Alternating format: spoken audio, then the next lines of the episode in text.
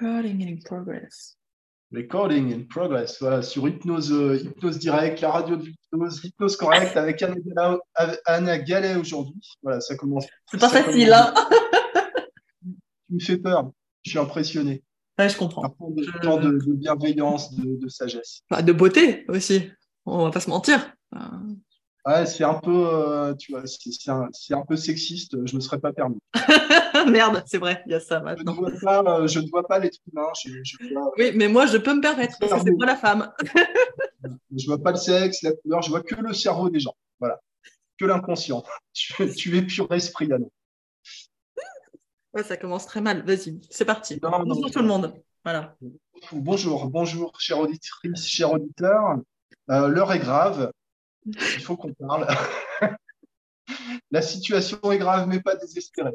Anna, Oui, je suis ravi de te recevoir euh, aujourd'hui euh, parce qu'on a, on a été ensemble sur un événement il y a quelques temps à Nice, une convention d'hypnose. Tu as animé un atelier sur la pédagogie euh, qui était extrêmement intéressant, moi, qui rejoint des réflexions que j'ai en ce moment où, où je me dis que ça va pas du tout la manière dont on transmet l'hypnose. Mhm. Sans parler du contenu, mais la manière dont c'est enseigné, ça ça fonctionne pas. Est-ce que tu peux nous en dire plus? Euh, oui. Bah, en fait, c'est. Alors, je dirais, je suis très très loin d'être experte sur le sujet, mais c'est un sujet qui m'intéresse énormément. Mhm. Euh, qui m'intéresse. Alors, moi, j'ai formé pendant trois ans dans une boîte d'hypnose, et pour le coup, je m'intéressais pas à ça. C'est pas ce que je foutais. Je pense que j'avais déjà tellement à apprendre sur la gestion d'un groupe, sur des choses comme ça. Voilà, quand on forme sur un groupe, il y a déjà beaucoup à apprendre là-dessus, répondre aux questions. Toi, avoir déjà l'outil vraiment bien intégré pour pouvoir répondre à pas toutes les questions parce qu'il n'y arrive jamais, mais répondre déjà à pas mal de questions. Et euh, du coup, le côté pédagogique, je m'y intéressais pas trop. Et j'ai commencé à m'y intéresser quand j'ai arrêté de bosser pour cette boîte, que j'ai fait mes propres formations et surtout que j'ai passé mes formations en ligne.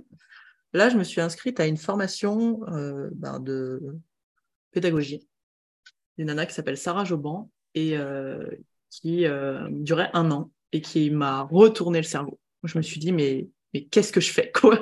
Je fais n'importe quoi depuis des années. Et donc, ça m'a, ça m'a, je me suis dit, mais le sujet est passionnant de comment est-ce qu'on apprend aux gens, en fait. Parce qu'en effet, tu as le, contenu, mais tu as aussi toute la Mhm. structure de ton apprentissage. Et, euh, et c'est vrai que moi, j'avais en fait, euh, alors j'avais la PNL, donc euh, j'ai fait le maître Pratt, et nous, en, à l'IFPNL, on pouvait revenir en, euh, En révision, Revenir. quoi. en révision, sauf qu'en fait, on n'était pas vraiment en révision, on aidait le formateur. On avait une place un peu différente. En personne ressource, ils appelaient ça. Et, euh, et le tech de PNL, je l'ai fait cinq fois, et le Prat trois fois, en personne ressource. Et au bout d'un moment, je commençais à modéliser en fait le formateur, comment il formait. euh, ils uti- ils utilisaient à peu près beaucoup toutes les mêmes techniques, alors euh, beaucoup le, paperboard, la couleur, du visuel, de l'auditif, ben, bref, peu tout ça. Et donc, moi, je m'étais calqué sur ça en fait. Je m'étais dit, bah, moi aussi, je vais faire comme ça. Les, les protocoles, je les résumais en dessin, alors en dessin qui était vraiment hyper moche, comme ça, ça faisait un peu rire les gens. Et ils retenaient un peu comme ça. J'essayais de mettre beaucoup d'humour dans ce que je faisais pour faire retenir.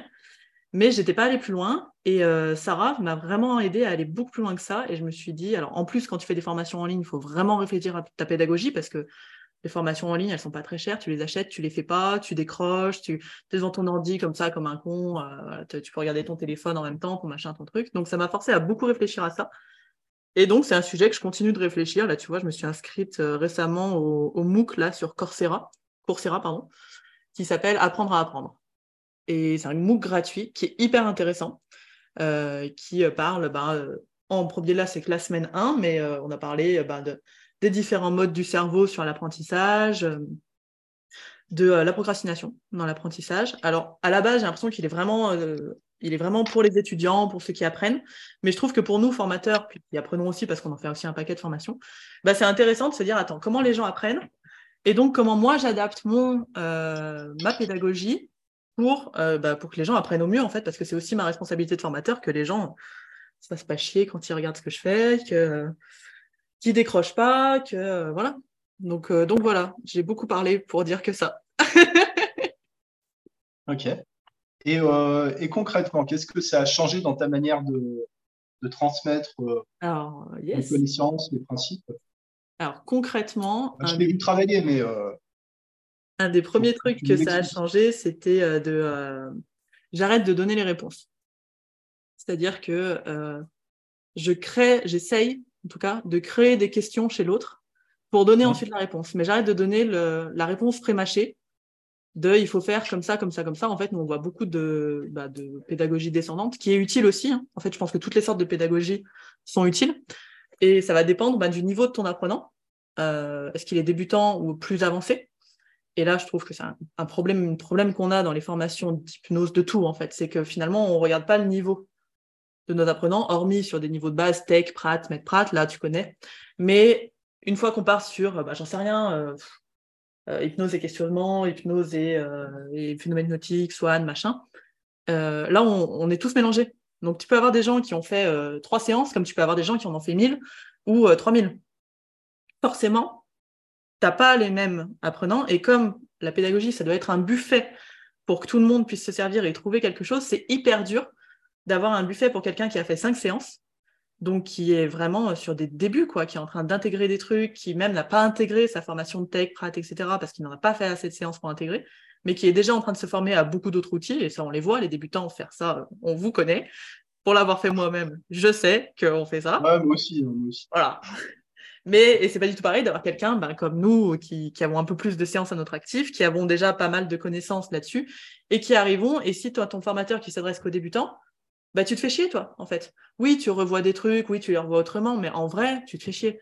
Euh, le nombre de formations que j'ai faites et où je me suis, euh, je pense la première où vraiment je me suis fait chier, c'était un truc hypnose et sport. Et euh, non, hypnose et prépa mentale. Alors, c'était pas celle de Jonathan, c'était Virginie Stanislas Martin, ou un truc comme ça, Virginie, je sais plus.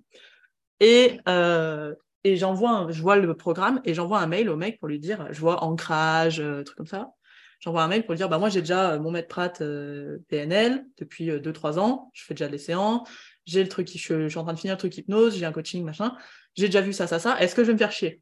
C'est vraiment la question. Il me dit non, non, viens. oh putain. Passé deux ou trois jours, je crois que j'ai appris un truc sur les deux ou trois jours, vraiment, que j'ai retenu, que j'utilise encore maintenant, qui était le truc du flow là, de, de Miyalan, je sais pas comment, tu vois, je me rappelle même plus. Tu vois, le, il y a un nom de psychologue. Ouais, un truc, euh, c'est intéressant, ce truc du flow, voilà, si tu as en termes de voilà, l'apprentissage que tu as, la dureté de l'apprentissage, bref. C'était intéressant. Et euh, comme on le voit là, quand je l'explique, je l'ai très mal retenu. Mais je n'ai pas retenu d'autres trucs, parce que le reste, en effet, c'était du basico-basique de PNL, et euh, qui a vraiment intéressé beaucoup de gens qui étaient dans la salle, mais d'autres personnes bah, comme moi, on était là, ben ouais, mais next, quoi. Donc déjà, un des problèmes actuels, c'est qu'on prend tout le monde dans nos formations, alors que ça commencera à devenir intéressant. Et ça, c'était, euh, je trouve que c'est ce que, ce que j'ai bien aimé, moi, au, euh, congrès, c'est qu'on partait dans cette idée-là, au congrès d'hypnose. L'idée de base, c'était ben, les débutants, vous êtes à moins de X séances. Euh, les avancées, vous avez fait de temps à temps de séances. Et puis les plus, ben, vous avez fait plus de 2000 séances, plus de 3000, plus 5000, machin.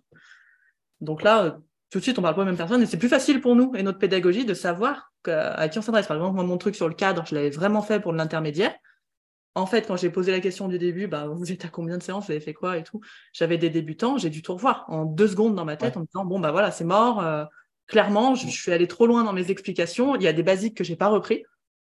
Euh, donc, je suis obligée de reprendre un peu les basiques. Et voilà. pour le coup, ça pourrait être intéressant de regarder nos formations euh, qui sont post-Medprat ou post-basique d'hypnose, de regarder ben, pour quel type de public on les fait pour pouvoir nous adapter notre pédagogie et avoir un buffet qui nourrit tout le monde parce que bah, parce qu'on a tous fait le, truc où on est devant un PowerPoint et on attend quoi. On attend que le temps passe. Le PowerPoint d'ailleurs c'est forbidden. Faut jetez-moi ça à la poubelle au feu. Voilà. ok. Dans, dans, dans, ce que tu dis, attends, faut, faut que je reprenne. Euh, je suis sur les trucs les, les éléments les plus récents. Euh, qu'il n'y a pas de distinction de niveau dans les formations euh, post, post prat et tout. Mais même dans les formations initiales, s'il y a une volonté de, de discriminer les, les gens par, euh, un peu par branche euh, professionnelle, tu as des formations réservées aux soignants, des, ah des formations réservées à toi, enfin, aux laïcs, enfin, tu, vois, tout genre de trucs. Mais c'est le même contenu dans toutes les formations. Et le constat, c'est que de toute façon, que tu fasses une formation hypnose médicale ou hypnose érectionienne, à l'issue de la formation, les gens n'ont rien appris. En fait. Les ah gens ne bah. sont pas capables de, prendre un client sortant de la formation. Oui, oui, voire même pas capable d'hypnotiser quelqu'un, voire même pas capable euh, de, de se faire hypnotiser. Oui, actuellement, les formations de base, elles sont. Euh... Tu vois, moi qui vois beaucoup de débutants, c'est pas. C'est vraiment tout se ressemble. Ah oui, oui, oui. On a, à part les DU qui sont pires que les autres. En tout cas, le DU de Saint-Etienne, moi, je ne vais pas juger les DU, mais je vais juger celui de Saint-Etienne parce que j'ai vu les cours et que je connais quelqu'un qui est, qui est dans le DU et que moi, j'ai formé en PNL et un tout petit bout de coaching. Et j'entends les questions qu'elle me pose et je me dis de, quoi? Qu'est-ce qui se passe? Euh, Et clairement, elle est bientôt finie, là, elle passe, euh, ou elle a déjà fini, je ne sais plus. Et elle ne euh, se sent pas du tout le courage d'hypnotiser personne, en fait. Et pourtant, il y en a qui pourraient, qui pourraient avoir du, du public, elle pourrait s'entraîner, parce qu'elle est dans un, milieu où elle pourrait s'entraîner, mais qui n'ose pas. Parce que de toute façon, ben, rien qu'une induction, on ne connaît pas la structure d'une induction en fait. Moi je finissais quand je formais euh, dans la boîte où je formais, c'était pas ouf, mais euh, on, finissait. Euh, moi je finissais le, quand je, je t'en demandais à la fin le neuvième module. Pour vous, c'est quoi une induction? Qu'est-ce qui fait qu'on rentre en France?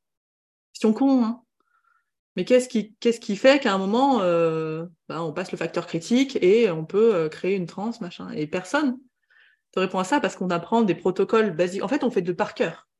C'est-à-dire, apprends 1, 2, 3, 4, 5, 6, 7, mais tu n'as pas besoin de comprendre le truc. Sauf qu'à un moment, il faut comprendre ce que tu apprends pour l'apprendre.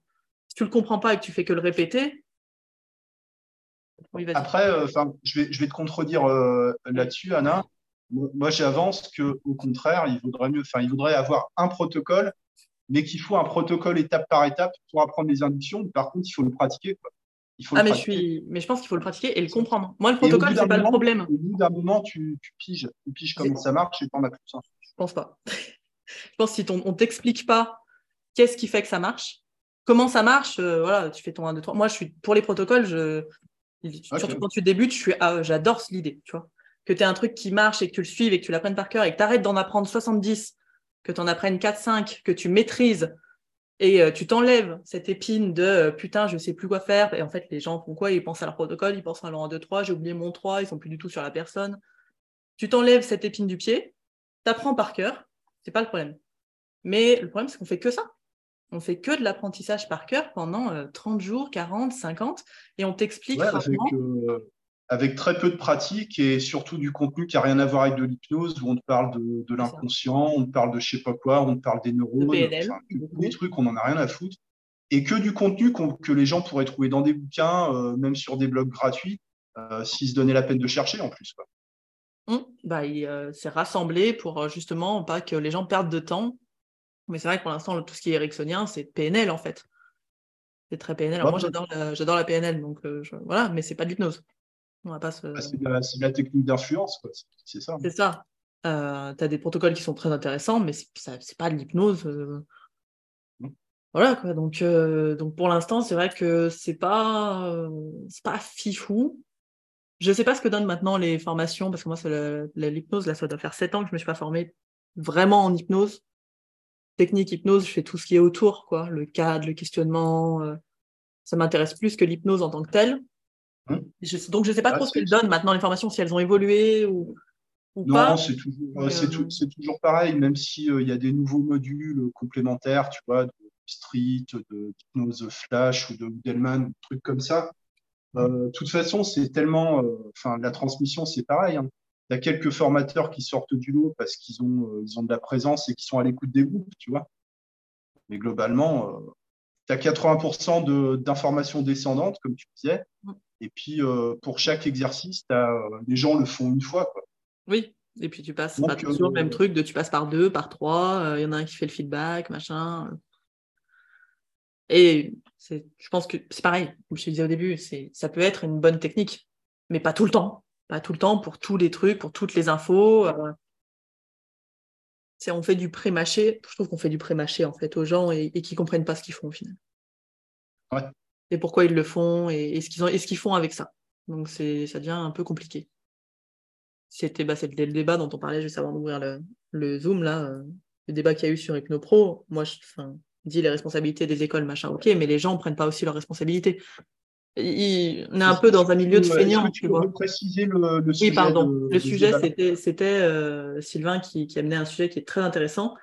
Qui était actuellement pour vivre de l'hypnose, ça demande quand même une sacrée force de travail ça demande d'être, de faire beaucoup de choses et ça se fait pas juste parce qu'on met la plaque hypno. C'est-à-dire que c'est pas parce que tu mets une plaque hypno que tu vas avoir 70 clients qui vont se précipiter en disant Ah, trop bien, Michel, tu t'es installé, merci. On attendait que toi. Pas du tout, euh, parce que c'est ah un milieu compétitif. Euh, et comme dans beaucoup de milieux, en fait, euh, le boulanger, c'est pareil. C'est pas parce qu'il s'installe que les gens vont arriver encore peut-être plus que nous quand même. Mais il faut quand même que bah, ce qu'il produit, ce soit bon, etc. Et qu'il se fasse connaître. Et, et donc, le Sylvain disait, bah, c'est aussi la responsabilité des écoles de prévenir que, euh, bah, que ça va pas être si facile que ça et que, ça, que faire un tech prat, maître prat ne va pas suffire à vivre de ce métier-là. Ce qui est vrai. Et il parlait euh, notamment de son expérience personnelle, euh, qui était qu'une formatrice lui avait dit de tout lâcher, euh, de lâcher son boulot, pump it up, allons-y, de toute façon, lance-toi, c'est bon, vas-y, fais-toi plaisir. Si vous entendez ça, ne faites pas ça. ça va dépendre vraiment de ne faites pas ça chez vous. Ah, ça dépend de chaque euh, profil. Moi, j'ai fait ça parce que j'ai pas d'enfant, euh, j'ai des crédits sur le dos, mais qui s'auto-remboursent, machin. Euh, voilà, je, suis pas dans. Au pire, je me mets moi dans la merde. Au pire, je mets François dans la merde, mais je... c'est pas très grave, quoi. J'ai pas, j'ai pas, pas, de, pas beaucoup de choses et je fonctionne comme ça. C'est-à-dire, je me bouge le cul une fois que j'ai, je suis dos au mur et que j'ai plus le choix du tout, que j'ai plus de pôle emploi, que j'ai plus rien, que c'est la dèche. Mais tout le monde ne fonctionne pas comme ça et tout le monde n'a pas les mêmes, euh, les mêmes problématiques que moi. Et donc, Il y a des gens qui ça paralyse, hein, ce, genre de situation. Complètement, complètement. D'être dos au mur, pour eux, c'est l'enfer et en fait, ça va être la descente plutôt qu'autre chose. Alors qu'avoir un métier à côté qui est rémunérateur, qui donne un peu de, de bah, métier de, ah, comment on appelle ça là? Tu sais, les métiers euh, bah, alimentaires. Ouais, voilà, alimentaire. Bah, ça, ça, peut te permettre tranquillement développer ta com, tranquillement développer ton cabinet, ton expertise aussi, euh, et, et, puis voilà. D'avoir une pratique saine parce que tu es. C'est ça, tu ne fais, pas euh, pas porter sur tes clients le besoin d'argent. Donc, ça, nombre de fois, moi j'ai des débutants qui me disent Oui, ben voilà, ils ne reviennent pas. Bah oui, mais c'est le concept. Alors peut-être qu'ils ne reviennent pas parce que c'était pas bien non plus, hein, on ne sait pas, mais euh, ils ne reviennent pas en tout cas. Donc, Un patient guéri est un client perdu. Très bonne phrase marketing. On va, on va on lance une formation, toi et moi, Manu. Bon, bref, tout ça pour dire que ce poste-là, euh, il était intéressant parce qu'en gros, il disait la responsabilité des écoles, c'est de prévenir. Ce en quoi je le rejoins. En effet, il faut prévenir. Après, c'est pas que de la responsabilité des écoles, c'est aussi la responsabilité des personnes qui commencent, qui veulent faire ce métier d'hypno, d'aller se renseigner sur le métier, d'aller voir des fiches métiers, d'aller voir des hypnos, d'aller discuter. Et on se rend compte, enfin moi en tout cas je me rends compte qu'on est quand même pas mal, je vais être un peu brute, mais dans un métier de feignant, où, euh, où on va pas aller euh, chercher ben, dans l'info. Moi, j'ai des questions qui me posent des fois, mais je vrille, je me dis, mais je cherche sur Google, enfin, c'est quand même pas très difficile de. de euh, mais le truc marketing, euh, technique marketing pour développer son cabinet sur Google. Tu vas trouver des trucs, tu vas trouver des bouquins, tu vas trouver des choses. Pareil pour euh, comment faire une induction réussie, j'en sais rien, ou approfondir. Ou, tu vois, la chaîne de Pang qui a 7000 vidéos à un moment, euh, putain, il y, a, du contenu dans tous les sens. Il y a tout le contenu dont vous avez besoin. Ça prend du temps, ça prend de l'énergie, ça prend de la ressource d'aller chercher, on est d'accord. Mais c'est aussi euh, notre part à nous d'aller d'aller faire ces recherches-là. Que je disais moi en, substance en commentaire. Et vous rejoindre ce qu'on disait sur l'apprentissage, c'est euh, c'est un peu pareil pour les formateurs, tu vois. On va pas, moi, enfin, j'ai formé quand même pendant trois ans et je formais pas une fois de temps en temps. C'est-à-dire que j'avais 8 à 10 jours de formation par mois, des fois 15. Euh, et j'allais dans toute la France, donc j'en ai vu quand même du monde et j'en ai formé et je me suis jamais interrogée là-dessus. Jamais je me suis dit, tiens, ben, pédagogie, euh, qu'est-ce que je peux changer? Qu'est-ce que je fais Ça m'est même pas venu à l'idée. Et j'ai fait la formation de formateur de la boîte. Hein. J'ai rien appris du tout. Mais euh, puisque l'idée, en fait, on relisait les, les cours qu'on devait enseigner, juste pour comprendre les cours, mais on n'avait on pas de sur la structure, rien, c'était pas up. Et, euh, et je me suis pas interrogée là-dessus. Je me dis, mais, mais qu'est-ce que t'as foutu, quoi? Je, je m'y interroge maintenant. Euh, c'était il y a quatre ans, quoi. Voilà. Je ne sais plus du tout pourquoi j'en suis arrivé. Je vais, je vais, dire, euh, je vais dire ce que j'ai vu dans ton atelier, euh, dans ton atelier à Nice. on est arrivé, je ne sais plus, on était une vingtaine, 20, 25 je ne sais plus combien on était. Enfin, bon, un, groupe ou moins ou plus, je ne sais plus. et donc, on est arrivé, tu as engagé le groupe tout de suite tu vois, t'as pas, t'es pas parti en je m'appelle Anna, je, je suis né le, machin, tu sais, à, raconter ta vie. Directement, tu as, posé des questions aux gens. Qu'est-ce que c'est pour vous un bon formateur, qu'est-ce que c'est pour vous une bonne formation, etc. Après, tu as organisé le groupe en sous-groupe pour qu'on travaille ensemble sur des questions que tu nous posais. Euh, C'était interactif et les gens euh, ont, retenu quelque chose de ça. Ben, c'est le, tu vois, le, un truc que j'avais appris en pédagogie, c'était s'il y a qu'un seul truc avec lequel tu veux que les gens repartent, c'est quoi? Un seul. C'est-à-dire sur ton heure d'intervention, moi, je fais même pas mal d'ateliers en ligne et j'adore les créer parce que c'est trop intéressant de réfléchir à ça. Si je veux qu'ils repartent qu'avec une seule chose, parce qu'ils repartiront pas avec tout ce que je vais dire. Jamais de la vie, c'est pas possible. Moi, quand je me souviens des formations que j'ai faites récemment, euh, j'ai retenu un, deux, trois éléments parce que je les ai appliqués tout de suite dans ma pratique, tu vois. Mais tous ceux que j'ai pas appliqués, quand je relis les formations, je fais ah, il y avait ça aussi. Ok. Euh, donc, s'il y a qu'une seule chose avec laquelle vos apprenants ils doivent repartir, c'est quoi? Et cette chose-là, quelles étapes vos apprenants doivent passer pour l'acquérir? Alors souvent, on va avoir les étapes un, peu bateau, tu vois. la première, souvent, c'est le cadre de l'atelier. Et puis, euh, j'ai dû le faire très rapide en disant bah, que ça allait être interactif et que euh, j'avais besoin que tout le monde participe, que moi, je n'avais pas parlé pendant une heure toute seule, c'est pas du tout ma façon de faire. Et la deuxième, c'est souvent bah, péter les croyances, qui sont déjà là. C'est-à-dire, quand on dit péter les croyances, c'est plutôt ouvrir, laisser les gens s'ouvrir sur, ben oui, vous croyez ça, oui, ça, mais euh, il peut y avoir autre chose aussi. C'est-à-dire qu'actuellement, on pense que la pédagogie, c'est ça, ça, ça. Là, j'avais, je crois que j'avais fait une récupération de vos croyances aussi et de vos euh, des moments où vous vous êtes fait chier en formation. Qu'est-ce qui avait fait que vous vous étiez fait chier? J'ai inversé le truc, en fait, des brainstorming inversés. C'est-à-dire que plutôt que prendre le positif, on va dire, voilà, qu'est-ce qui fait que pour vous, ça n'a pas marché? Ce qui fait qu'à un moment, c'est vous-même qui trouvez le. J'ai plus qu'à dire, bon, bah alors, si on voulait que ça marche, comment on ferait autrement? Tu vois? Quand tu fais des brainstorming inversés, c'est hyper pratique ce truc. Donc, euh, et puis, et puis euh, varier, c'est vrai qu'on avait pas mal varié la façon de euh, les, les, différents trucs de pédagogie, le sous-groupe. ensuite, il fallait que quelqu'un réexplique. Je crois qu'à la fin, je n'avais peut-être pas eu le temps de le faire, mais à la fin, fallait que quelqu'un dise ben, moi comment je vais appliquer dans mes façons de former, qu'est-ce que je vais appliquer de différent ou comment je vais le faire différemment. tu sais, on avait vu le cône là de Edgar Dale je sais pas si c'était Dale ou Dal. dire la, la, pyramide. Ouais, le code d'apprentissage, là, voilà. De la mémorisation. Euh, mm. Quel pourcentage d'informations on retient en fonction du, support? C'est ça, c'est ça. Parler de ça? C'était, bah, ça s'appelle le cône d'apprentissage d'Edgar Dale. Alors, depuis, je suis allée creuser un peu le sujet. Alors, en gros, tu as des pourcentages suivant le support de comment tu vas apprendre. Alors, est-ce que si c'est de la lecture, si c'est euh, si euh, enfin si c'est de la vidéo, si c'est juste entendre quelqu'un qui dit quelque chose, si c'est un visuel, si, euh, si c'est toi qui réexplique quelque chose à quelqu'un, si c'est la pratique, ben voilà, tu as, des, pourcentages différents d'apprentissage. Alors ces pourcentages, ils ont été mis un peu au pif, il n'y a pas d'études scientifiques qui, derrière, valident ce pourcentage, même s'il y a une méta-étude sur 800, 800 études qui une méta-analyse qui euh, donne à peu près, euh, voilà, qui dit oui en effet, quand on apprend le plus, c'est quand on est en train de réexpliquer à quelqu'un ce qu'on a compris. Il y a besoin d'études pour. Il faut faire des études pour. Euh, Mais on fait des études pour tout maintenant. Écoute, on se fait un peu chier. Mais voilà, quand on J'ai lu une étude, une étude, scientifique que marcher dans la forêt, c'est bon pour le moral. Et, et c'est pas faux. C'est pas faux. Bah, je savais pas, donc j'attendais j'attendais. Bah maintenant, tu vas pouvoir aller dans la forêt. T'étais con, tu marchais dans la rue, toi aussi. Je savais pas que c'était bien. Ben voilà. Euh... Et en fait, qu'est-ce qui marche que... moins alors?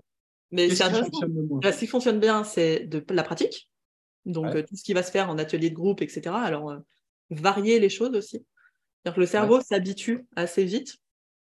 Donc, euh, quand on a tout le temps la même façon de ben, je t'explique quelque chose qui actuellement, c'est explication de euh, la technique, je te montre et tu le fais en, sous-groupe de petits. Une fois, et tu passes dans différents ABC. Euh, c'est le truc qu'on revoit très souvent. Des fois, tu as des, petites feintes qui sont je ne te montre pas, fais-le, qui sont intéressantes parce que bah, ça peut forcer à, le faire tout seul, mais ça peut aussi amener l'idée de, bah, tu vas avoir des gens qui vont figer en fait, qui s'ils l'ont pas vu, vont complètement figer et vont stresser. Moi, je suis typiquement ce genre de personne. Si je vois pas le truc, euh, je vais prendre une petite angoisse, moins maintenant, mais à l'époque où j'apprenais en plus le regard de l'autre, c'était horrible pour moi. Alors quand les formateurs passaient à côté, j'étais en PLS, je suis à gros de gouttes. Si en plus j'ai pas vu le truc pour pouvoir le recopier, autant te dire que j'ai pas du tout la créativité pour me dire bah oui, je vais le faire comme ci, comme ça, machin. Donc il faut prendre en compte que qu'on a quand même différents profils devant nous. Euh, et donc euh, ça, c'est les gros trucs qui marchent. Et il faut donc varier, ce que je disais, varier euh, bah, la pratique. Ça peut être de la pratique en effet en ABC, mais ça peut être de la pratique sur, bah, tu as plein de trucs en pédagogie sur trouver des réponses. Tu donnes un texte et tu leur demandes de le découper, enfin de découper, de trouver dans le texte les choses intéressantes qui pourraient être réutilisables en séance. tu as un nombre de choses que tu pourrais faire qui, qui, qui est ouf. Et euh, donc ça, ça demande de varier et de réfléchir du coup pas mal. Donc ce cône d'apprentissage, je trouve qu'il est intéressant, par exemple parce qu'il montre que euh, juste écouter quelque chose ou juste le lire, c'est pas ouf comme, euh, comme mémorisation. par contre, ce qui aide vraiment à la mémorisation, c'est aussi le rappel. Tu sais, les rappels différés, là, je sais plus comment ils appellent ça exactement. C'est les répétitions espacées ou quelque chose comme ça. C'est-à-dire que. ouais. Euh, et, ça, c'est un truc qu'on fait rarement. Alors, euh, moi, je l'ai vu dans certains, moi, je le faisais, c'était le matin, euh, on fait une carte mentale de la journée d'hier. je fais une grosse carte mentale et je leur demande de remplir la carte mentale. Donc, déjà, bah, ça fixe un truc un peu en visuel. Les cartes mentales, c'est quand même bien pratique pour bah, faire. C'est quoi? Ah, bah, c'est les mind maps, tu sais, tu as, un rond. je sais même pas comment l'expliquer. Tu as un rond au milieu avec le sujet, par exemple, induction.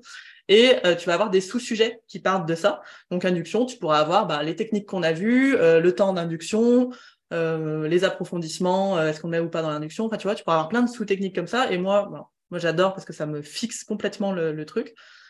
Moi, je faisais en couleur, en machin. Et puis, alors, si tu peux demander à un de tes apprenants de venir remplir une partie de ce que lui, il a retenu, il n'y a pas de bon, il n'y a pas de faux. Ça aussi, il faut enlever la pression hein, du t'as juste, t'as pas juste, on s'en fout. Juste que toi, tu as retenu parce que tu auras retenu un truc différent du voisin. Donc, c'est intéressant pour tout le monde et euh, faire des, donc des répétitions espacées, c'est-à-dire que ça sert à rien de répéter 20 fois le soir euh, ton truc. En fait, tu retiens très très mal. Par contre, si tu répètes 20 fois sur 20 jours différents, là, tu retiens beaucoup plus et c'est ce qui va venir fixer en fait dans la mémoire à long terme les choses. Donc, au bout d'un moment, tu espaces de plus en plus. Euh, ça s'appelle aussi carte de rappel. Il y a Fabien Olicard qui avait fait toute une box qui s'appelait la Memory Box là-dessus qui était pas mal. Tu as des cartes de rappel pour, bah, par exemple, apprendre une langue. Donc, en fait, tu relis ton mot euh, au début euh, tous les jours pendant une semaine, et puis après, c'est toutes les euh, deux semaines, et puis ensuite, c'est une fois par mois, et puis ensuite, c'est une fois tous les trois mois, une fois tous les six mois. Mais tu reviens quand même assez souvent, mais pas longtemps. Tu n'y passes pas 20 minutes dessus parce que, enfin, je sais pas toi, mais moi, quand j'apprenais, par exemple en psycho, j'étais devant mes cours de bio, et je répétais comme ça, et je réécrivais, parce que je m'étais mis dans la tête qu'il fallait que je réécrive les cours. Alors je les répétais, je les réécrivais, je les répétais, je les réécrivais, mais je pouvais y passer deux heures. Et tu retiens rien, en fait, en deux heures, ton cerveau, il lâche. On a tendance à dire que c'est entre 25 et 40 minutes la concentration qui peut être vraiment focus pendant longtemps. Ouais, il y a peut-être il, y a 30 ans avant l'Internet. Maintenant, c'est beaucoup moins, je pense. En effet, tu as un temps de concentration. Quand même. Poisson rouge, c'est un bouquin qui s'appelle comme ça, le truc du poisson rouge. bref, on s'en fout. la civilisation du poisson rouge. C'est ça, la civilisation du poisson rouge. Euh, mais, euh, mais voilà, donc, bon, tu as quand même un temps de concentration, c'est la fameuse méthode Pomodoro. 25 minutes de concentration, 5 minutes de off, 25 minutes de concentration 4 fois et ensuite 15 minutes de off qui est personnellement bon, ce que j'utilise pour bosser quand j'ai vraiment besoin de bosser, euh, de créer un truc qui marche super bien. Alors, c'est 25 minutes de concentration, t'enlèves tout, hein, Facebook, toutes les notifs et tout. Et euh, personnellement, les récentes formations que j'ai faites, on ne me demandait pas 25 minutes de concentration. Hein. On me demandait 4 heures de suite. Euh, quand on avait le droit à une pause à 10 heures, c'était le bout du monde. C'est-à-dire 2 heures, 2 heures. Et c'est pas parce que tu varies le truc que tu d'un coup tu te mets en groupe que euh, tu dois moins te concentrer. Non, on te demande autant de concentration.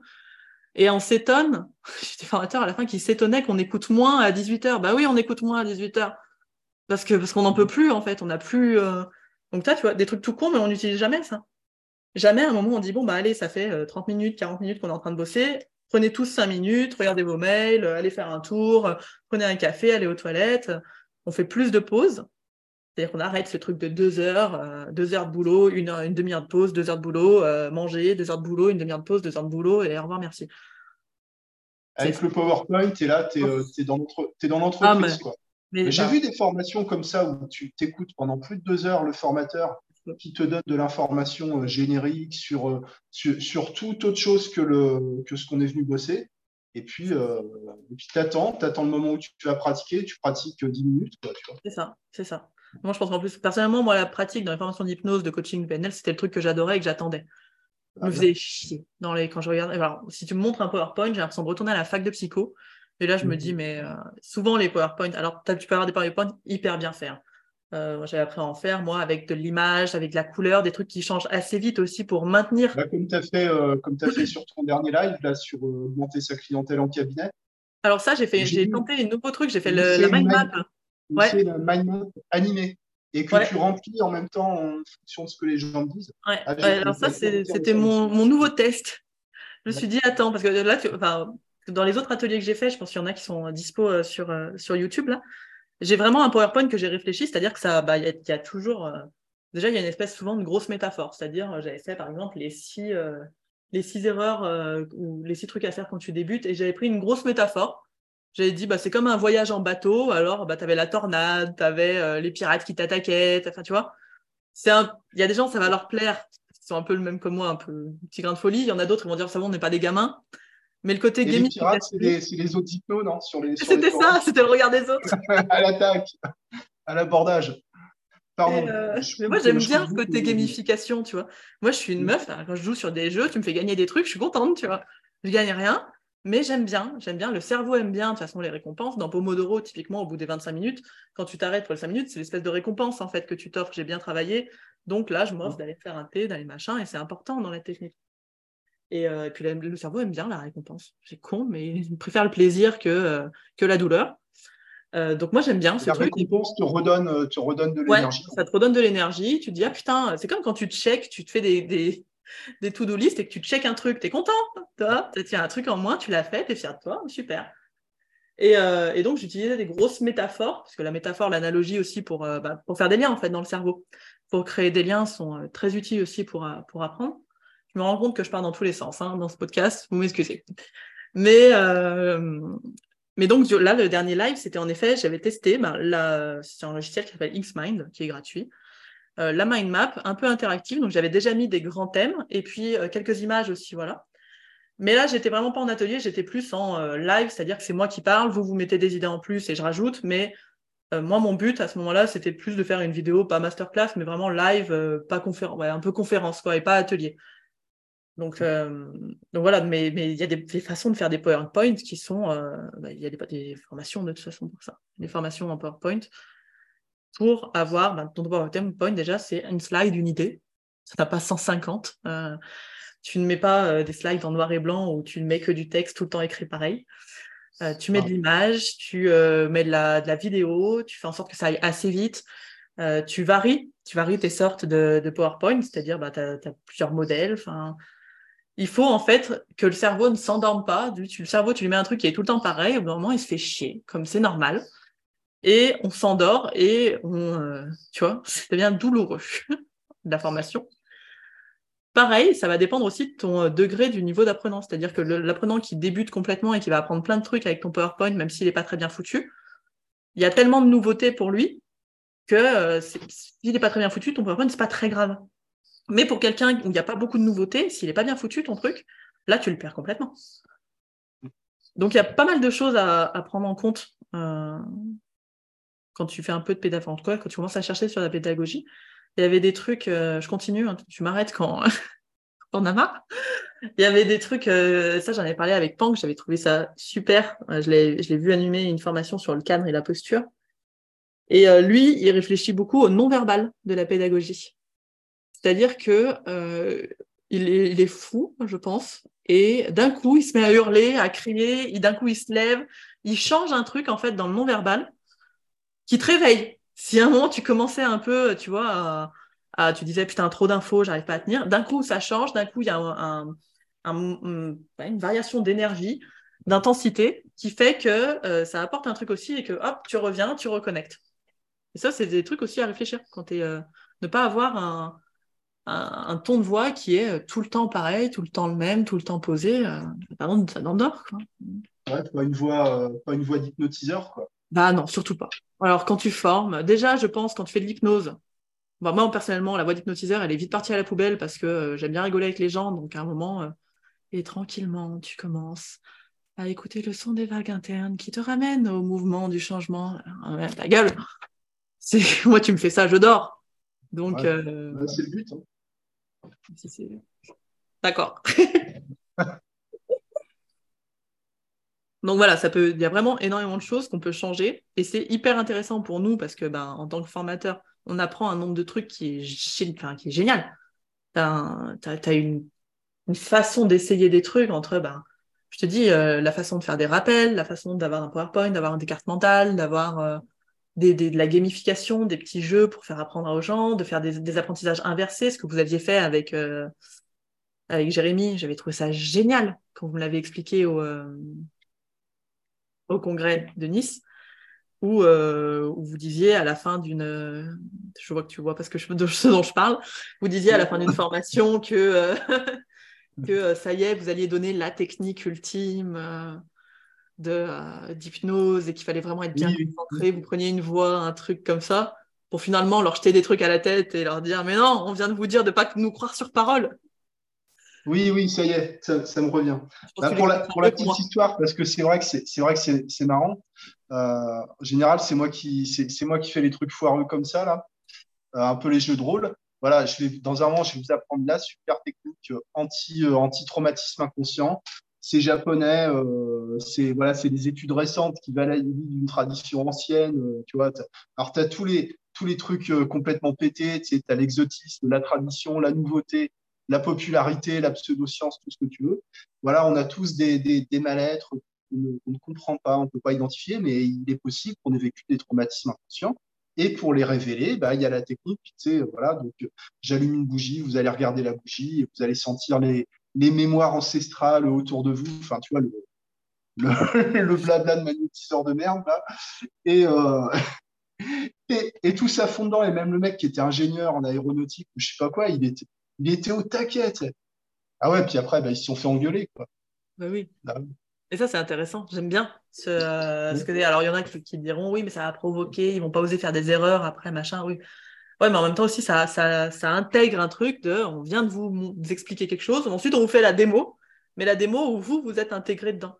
Et tu as parlé jeu de rôle. Jeu de rôle, c'est un truc bah, que j'avais utilisé sur le, sur le cadre, que toi, tu n'avais pas pu trop tester quand tu avais eu les dentistes. Mais, euh, mais sur les autres, c'était vraiment bien passé. Ou euh, pour le cadre, en fait, j'avais fait un. Pour expliquer le cadre et voir comment les gens mettaient le cadre et où est-ce qu'ils pêchaient, surtout dans la mise en place du cadre et le maintien. C'était des jeux de rôle à la con. Alors, Jérémy avait été très, très bon là-dedans. J'avais euh, j'avais créé des petits jeux de rôle et puis j'avais donné aux formateurs les thèmes. Et il y avait des thèmes du genre, bah, votre client essaye de vous draguer, ou votre client pète un plomb en séance et commence à s'énerver contre vous, votre client est en retard de 20 minutes, c'est la huitième fois, enfin voilà des petits trucs comme ça, et, euh, et où en fait tu fais directement euh, le jeu de bah, ce qui pourrait se passer en séance, en fait, parce que ça nous arrive, des trucs comme ça, c'est pas tous les jours, mais, euh, mais de temps en temps ça arrive, et toi, tu, quand tu l'as pas prévu, tu es là, bon. Ouais, je, typiquement, le, le, client qui, la cliente qui arrive en Zoom avec son mec, qui m'a pas prévenu, qui, et qui a décidé de faire la séance à deux, et toi, tu es là, jamais pensé à ça, donc moi, je suis pas du tout bonne en réactivité dans ces gens-là. Donc je, en plus, j'ai une espèce de pattern de soumission donc euh, et de vouloir être aimé par les gens. Donc à ce moment-là, je fais ben ok. Et euh, après la séance, je m'en mords les doigts. Je m'en mords les doigts. Je me dis putain, t'as pas, pas du tout géré euh, mon gars. Donc c'est, on apprend hein, sur le terrain. Bah, mais, mais, mais voilà, c'est intéressant aussi des fois d'y réfléchir. Et puis les jeux de rôle, typiquement, c'est hyper intéressant à faire en formation des fois même plus formateur que l'espèce de ABC. Euh. Ah, mais viens avec ton problème. Euh, ABC, qu'est-ce que tu appelles ABC Tu sais, c'est ABC, c'est A, c'est le client, B, c'est le praticien, et C, c'est l'observateur qui fait un feedback. Euh, en plus, on apprend à personne à faire un feedback. parce qu'en fait, ce que les gens attendent, c'est des feedbacks PNL sandwich, là. Positif, plus d'amélioration, talent. Et, en fait, tu te prends des feedbacks dans le pif, des fois, tu fais Ah Ok, et voilà le, client, peut-être en plus, tu as plein de gens en formation, ils viennent pour régler leurs problèmes. Les clients, ils t'amènent des trucs, euh, tu, te dis, mais on t'a demandé un problème à 2, 3 sur 10, toi, tu m'amènes un truc, euh, mais qu'est-ce que c'est, mais que de quoi? Jamais je peux gérer ça quand je suis en prat, tu vois. le trauma d'enfance, ou, ou même sans vouloir l'amener, tu tombes dessus Mm. parce que en fait, euh, bah, c'est une espèce d'étoile d'araignée et tu sais que ça amène tout au centre qui est bah, le trauma, le machin, le truc qui s'est passé et que toi, tu es là, bah, et merde. Ouais, bah, c'est le principe d'un trauma. De toute façon, c'est Ah oui. toujours, c'est toujours au centre de tout. Quoi. Voilà. d'après ce que tu dis, tu vois, il y a une question qui me, qui me vient. Les gens viennent chercher quoi dans les formations en fait? Mais c'est une hyper bonne question. Euh, moi, je croyais. Alors, moi, alors, de mon vécu perso, euh, moi, je formais dans une boîte qui formait les, beaucoup les infirmières libérales. Ouais. Donc, euh, les, la moitié, trois quarts, venaient quand même chercher de la reconversion. Et euh, en tout cas, de mettre des nouveaux, euh, de, voilà, d'alléger le métier, de, de revenir à l'humain, parce que, bon, infirmière libérale, euh, de plus en plus de monde, de moins en moins de temps. euh, C'est l'enfer. c'est l'enfer. Voilà. Donc, Je, je viens d'une famille d'infirmiers libéraux. J'ai vécu ça toute mon enfance, je vois très bien le bordel. Et donc, elle venait quand même mettre, bah voilà, rechercher souvent un nouveau métier, un truc plus humain, un truc voilà. Puis t'en as qui venaient, bah, j'ai reçu, en plus la boîte, elle faisait par courrier. Elle envoyait des, euh, des courriers aux infirmières libérales pour, euh, pour la formation, c'était marrant. Et bah, j'ai reçu un courrier, euh, il me restait des droits FIPL, bah, je suis venue, quoi. Ok. Donc c'est, je ne sais pas trop ce que les, en, en majorité, si les gens cherchent une reconversion, s'ils cherchent juste du développement personnel ou un outil à mettre dans leur métier actuel euh, de bien-être ou d'autres, euh, voilà. Euh, et donc for- forcément, vu que les intentions sont différentes, c'est difficile aussi d'adapter la pédagogie à tout le monde. Parce que quand on cherche un métier, c'est quand même pas pareil que quand tu viens chercher du dev perso ou euh, un outil que tu vas mettre de temps en temps euh, bah, parce que tu fais du soin et que tu vas faire un petit truc sur la douleur d'une prise de sang ou d'un changement de pansement ou voilà. Donc c'est difficile quand t'as pas tout, tout le monde n'a pas la même orientation, la même volonté dans le dans le groupe. Surtout quand des groupes trop il y a des groupes trop importants. Franchement, en tant que formateur, moi je peux d'un moment une mon plus gros c'était 25, j'étais de 25, je peux pas. Enfin, je suis je suis très mauvaise hein. C'est-à-dire que 25 euh, je me rappelle de 10 dans la salle et puis voilà. hein. C'est euh, 25 sur deux jours, tu peux tu peux pas voir tout le monde. C'est c'est l'enfer. Voilà. Et toi, que penses-tu qu'ils viennent chercher les gens actuellement? Bah, moi, je me, base sur les, formations que j'ai fréquentées. Donc, les formations initiales, euh, ma première formation, alors PNL, c'était euh, c'était plus associé à la, technique de vente. Donc, c'était assez euh, le même bordel, mais dans le monde de l'entreprise. Tu as les gens qui veulent pas être là, tu as les gens qui savent pas trop. Voilà. Et la première formation en hypnose ericksonienne, bah, tu avais les trois quarts des gens, je pense, ou deux tiers à, à la truelle, tu vois, euh, qui savaient pas ce que c'est que l'hypnose, qui savaient pas ce que c'est que l'hypnose ericksonienne par rapport à des types d'hypnose, euh, qui ne s'étaient jamais fait hypnotiser, qui n'avaient jamais été euh, chez un hypno- hypnothérapeute, tu vois, qui n'avaient jamais testé de trucs un peu. donc, qui partaient de rien et tu, vraiment, tu savais pas ce qu'ils foutaient là. Mm. Et quelques, quelques gens qui avaient un peu de un peu d'intérêt pour ça, tu vois, comme moi, ou comme des gens qui avaient fait un peu d'hypnose de spectacle, ou des infirmières, euh, psychologues. Mais globalement, ouais, sur un groupe de 30 ou 40, il y avait les trois quarts des gens, euh, je ne sais même pas ce qui- pourquoi ils étaient là, en fait. Enfin, vraiment. euh. Mais par contre, au bout de deux, trois jours de formation, ça y est, euh, ah ouais, je vais devenir hypnothérapeute, je lâche tout. Euh, Eureka, tu vois, l'épiphanie, j'ai trouvé ma voie, j'ai trouvé mon truc. Les gens Ouais. sont tellement merveilleux dans ce, dans ce monde-là, euh, etc. C'est tellement magique, c'est tellement génial. Oui, ça c'est un gros biais Ces des, gens-là, des- trois ans après, je sais pas ce qu'ils sont devenus, tu. C'est vrai que c'est un énorme biais des, groupes. euh, Les groupes sont hyper agréables en formation. C'est génial. Ouais. T'as, t'as une espèce de cocon Ouais. euh, où tout le monde est beau, gentil. euh, tu fais du lien très très vite parce que bah, tu parles de sujets assez profonds très vite. Donc tu as l'impression qu'il y a un truc de ouf, alors que le milieu, en vrai, ça reste un milieu comme tous les milieux pro. hein, Ouais, c'est ça. avec ses dérives, avec euh, ses emmerdes. Exactement. Ça se tire dans les pattes. euh, Ah, bien il, y a sûr. des gens, il y a des gens bien, mais euh, il faut quand même les chercher. Enfin, voilà. Bah, surtout nous, finalement. Enfin, c'est- Ouais. Toi et moi, on est des gens bien. Après, les autres, bon. hein. Ah, mais il y en a plein, mais c'est pas les plus, c'est pas ceux qui font le plus de bruit. Non. Non, non, non. Mais, Et je pense que les hypnos sont suggestionnés, alors volontairement ou pas, à ne rien comprendre à l'hypnose déjà, parce que faut voir si tu as des heures d'explication pour faire une induction et que tu la répètes qu'une fois, c'est impossible de comprendre quelque chose. Et puis, il y a toujours ce truc que de toute façon, t'en sauras jamais assez, etc. Ah oui, ce truc de formation. Euh, et, la, position du, formateur qui est très souvent dans les formations initiales, euh, quelqu'un qui n'a pas tellement travaillé en cabinet, qui répète le même stage depuis des années sans aucune mise à jour, euh, sans, aucune, sans aucune expérience pratique, c'est un, cliché hein, dans la formation de ce profil-là aujourd'hui. Et déjà quand j'ai commencé. donc, les gens, ils se mettent en tête qu'en sort, enfin, qu'au bout d'un moment dans leur carrière, il faudra qu'ils deviennent comme ce mec-là. Oh, surtout pas. Non, non, c'est. Euh... Mais tu as raison, enfin, le, les, les, rois de la vente là-dedans, c'est Synapse, hein, sur le, les formations euh, où tu n'en as jamais assez. Eux, c'est les, ah les, meilleurs là-dedans. Alors, tout le monde est plutôt bon, hein, parce que tout le monde fait des formations complémentaires, et c'est normal et c'est cool. Donc, on oublie de dire les formations complémentaires, c'est pas tout de suite après. Euh, c'est pas tout de suite après le tech et le prat. Hein, euh. tu, as le temps d'attendre deux, trois ans, euh, d'avoir fait bien de la pratique pour te dire bah tiens, oui, là, il me manque ça, ça, ça. Mais euh, bon, après, on, a, beau jeu de dire ça quand on nous-mêmes. Elles sont aussi bonnes que, que, les autres, hein, tu vois. Ah, mais c'est. Les érectionnelles chez Synapse, c'était cool. Mais ouais, pas... on te vend toujours un truc. C'est ça. Est-ce que en cette fait, là, là oui, le tabac? Non, il faut faire le module. ouais, c'est ça. C'est ça, c'est le de toute façon, tu vois le nombre de formations. Là où, enfin, moi, le, contenu, pareil, j'ai fait l'hypnose à Synapse. Je n'ai pas été choqué euh, du contenu. J'ai eu des bons formateurs en plus, pour le coup. Euh, c'était vraiment plutôt cool. Voir un très très bon formateur en, hypnose rapide, parce qu'il mélangeait magie et hypnose. C'était génial. J'ai adoré cette formation.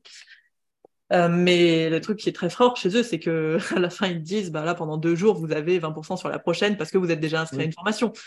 Et eux, ils ont un catalogue de formation, mais il doit y en avoir une quarantaine. Puis on, ils ont même réussi à rentrer ostéopathie dedans. Euh. C'est incroyable. il y a rebouteux. Il y a rebouteux. Il y a rebouteux, il y a hypnomassage, hypnobaby. C'est incroyable le nombre. C'est ouf. Donc, en effet, quand tu vois tout ça, tu te dis, mais je ne sais rien.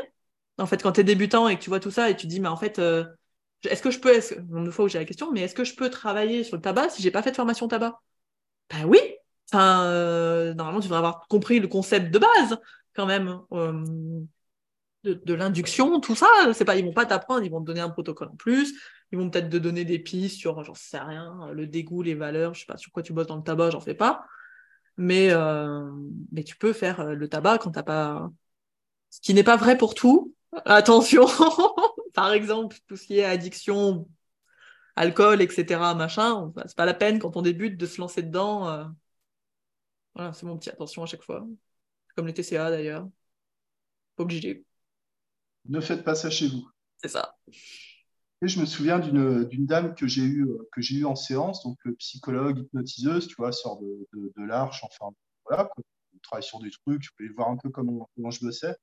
Et euh, elle me dit, tu sais, un profil un peu scolaire, tu vois, euh, universitaire. Quoi.